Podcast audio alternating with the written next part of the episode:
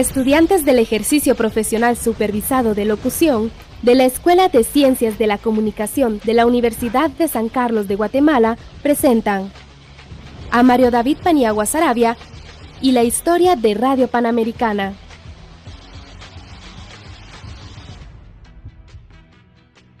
¿Alguna vez te has preguntado cómo surgió la radio? ¿Cómo llegó a Guatemala?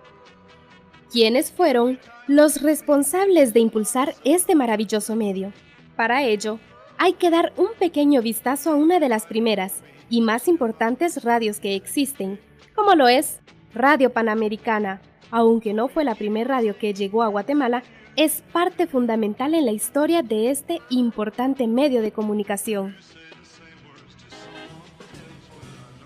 Y fue así como en 1947 eh, nace la inquietud de mis padres de, la radio panamericana. Y fue el 15 de septiembre de 1947 cuando la radio sale al aire por primera vez, eh, con el único fin, como siempre fue el ideal de don Jaime, de no hacer lo que otros hacen, sino hacer una radio propia, con propias ideas, y, hasta la fecha seguimos con ese mismo ideal. No hacemos lo que otros hacen, seguimos con nuestras propias ideas y con el ideal de don Jaime y de doña María Antonieta, quienes fueron los fundadores de Radio Panamericana.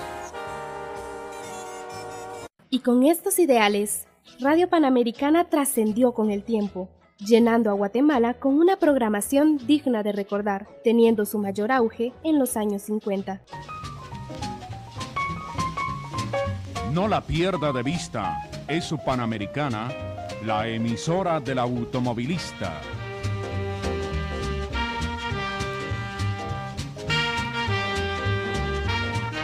La programación de Radio Panamericana, La Voz de la Marimba, como se llamó en aquel entonces, estaba delicadamente elaborada, con un 25% de música norteamericana y el resto con música latinoamericana, tangos, música venezolana, colombiana y panameña. Un reducido espacio estaba dedicado a los jóvenes. Hoy, Radio Panamericana sigue transmitiendo sin interrupción desde sus inicios, a pesar de los muchos tropiezos que la radio sufrió con la llegada del FM o frecuencia modulada. Desde 1847, sus fundadores, don Jaime Paniagua Salvatierra y doña María Antonieta Sarabia de Paniagua, lograron mantenerla en pie con la ayuda y dedicación de su hijo, Mario David Paniagua, que actualmente es director de Radio Panamericana. Eh, había mucho apoyo. Eh, todo eso se vino diluyendo al paso del tiempo cuando la comercialización de la radio empezó a hacer eso, hacer una comercialización. Estamos hablando de finales de los años 70 a inicios de los años 80, cuando el auge de la frecuencia modulada entra al país ya de una manera eh, desmedida porque se eh, han concedido más frecuencias de las permitidas para un, para un solo país. Eh, es decir, Guatemala cuenta con más radios que, ningún, que ningún otro país, hablando de las dimensiones de lo que es el territorio guatemalteco. Como el mismo Mario David Paniagua dice, hablar de Radio Panamericana es hablar de la historia de la radiodifusión guatemalteca, porque Radio Panamericana es una de las primeras radios en amplitud modulada que existen en Guatemala. Ahora, conozca al hombre que desde su niñez ha vivido rodeado de lo maravilloso y mágico de la radio. Mario David Paniagua Sarabia nace un 27 de marzo de 1951, hijo de Jaime Paniagua Salvatierra y de María Antonieta Sarabia de Paniagua. Él es el menor de cuatro hermanos, José Max, Jaime José y María Odette. Mi niñez creció entre todo esto que, que para mí no eran juguetes, eran aparatos pues que había que respetar porque eran los aparatos de radio panamericana, que fue una, una radio en aquel entonces, una radio, una, una radio muy preciada, tanto para las personas de aquel entonces como para las personas en la actualidad. Para mí en lo particular es una radio muy preciada porque es eh, prácticamente el patrimonio que he heredado de mis padres. Bueno, por ser el hermano menor, eh, mi relación con mis hermanos que eran mayores, pues era un poco distante, porque cuando yo tenía 10 años, mi hermano ya tenía 15. Entonces, eh, mi hermano Jaime, que tenía 15, pues él ya pensaba en novias. Yo pensaba en volar barriletes y en andar en bicicleta o jugar fútbol. Entonces eh, siempre fue distante la relación que tuvimos, aunque ya de adultos pues mantuvimos una relación profesional dentro del ámbito de lo que fue la radio, sobre todo con mi hermano Jaime, quien fue con quien más nos relacionamos en lo que es eh, la radio, tanto él en otros medios de comunicación como como este servidor de ustedes dedicándose específicamente a lo que es Radio Panamericana. Aunque a don Jaime Paniagua no le gustaba que entraran niños a la radio, él logró desarrollar su carrera a muy temprana edad, a los 13 años en el programa Bailando con Panamericana en 1964, un programa netamente musical.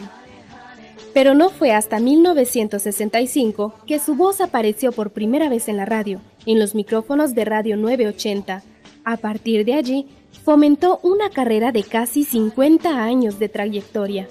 Lo que más recuerdo es la primera vez que puse pues, mi voz al aire, que fue el 27 de marzo de 1965. Son fechas que quedan grabadas específicamente en la mente de uno porque son fechas emblemáticas. Por ejemplo, esa del 27 de marzo de 1965 a las 10 de la mañana, el primer disco que yo puse fue un disco de acetato Help de los Beatles. Recuerdo perfectamente ese momento que fue inolvidable para mí, porque fue el que me colocaba ya al aire como una persona o como un joven responsable, porque siempre hemos sido inducidos, mm, sobre todo por las personas de mi generación, de ser responsables en lo que han sido los medios de comunicación. Hemos o cultivamos esos recuerdos de ser responsables con, con, el auditorio y con uno mismo y sobre todo con el medio de comunicación que nos representa.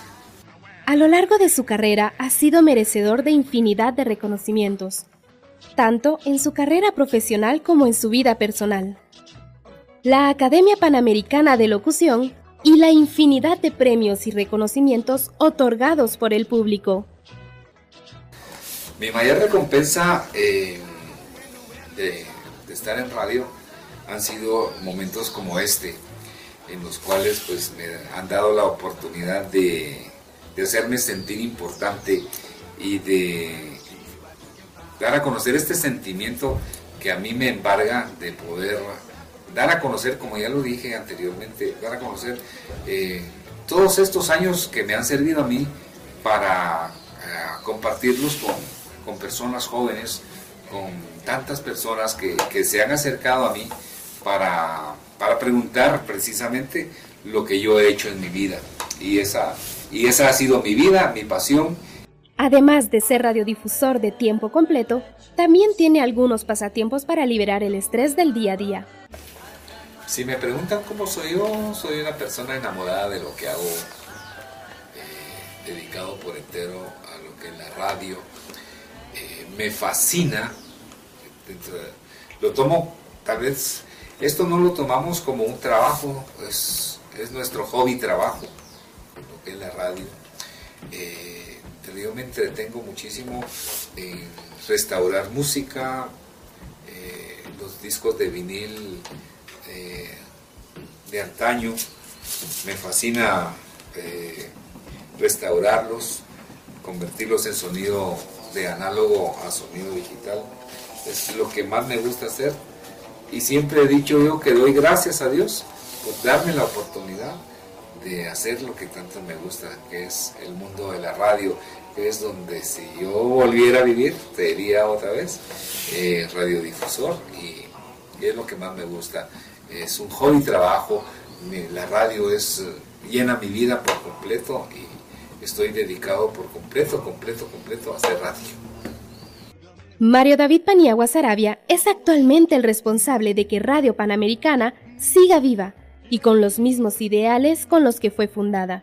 Asimismo, creó el Museo de Radio Panamericana, un museo con los objetos más valiosos y antiguos que la radio misma. Parte del museo de lo que ustedes están cordialmente invitados para venir es eh, los objetos que ustedes mirarán y encontrarán en Radio Panamericana han sido objetos que están, por ejemplo, este micrófono es uno de los primeros micrófonos de los cuales usó Radio Panamericana en 1947. Este es uno de los primeros micrófonos y así eh, encontrarán piezas muy, muy valiosas de lo que ha sido la historia de la radio. Esta radio se convirtió en escuela de vida para todos sus oyentes, cumpliendo así su función principal como medio de comunicación guatemalteca. Y está por las puertas de par en par para, para seguir mostrando no solo esta parte de lo que es el museo. Guatemala cuenta con una variedad de talento que muchas veces no es reconocido, y muchos de estos talentos se encuentran en la radiodifusión guatemalteca, con personajes que han dejado un legado muy valioso que seguirá en nuestra memoria aún después de muchas generaciones. Esta fue una producción de estudiantes del ejercicio profesional supervisado de locución de la Escuela de Ciencias de la Comunicación de la Universidad de San Carlos de Guatemala, 2014.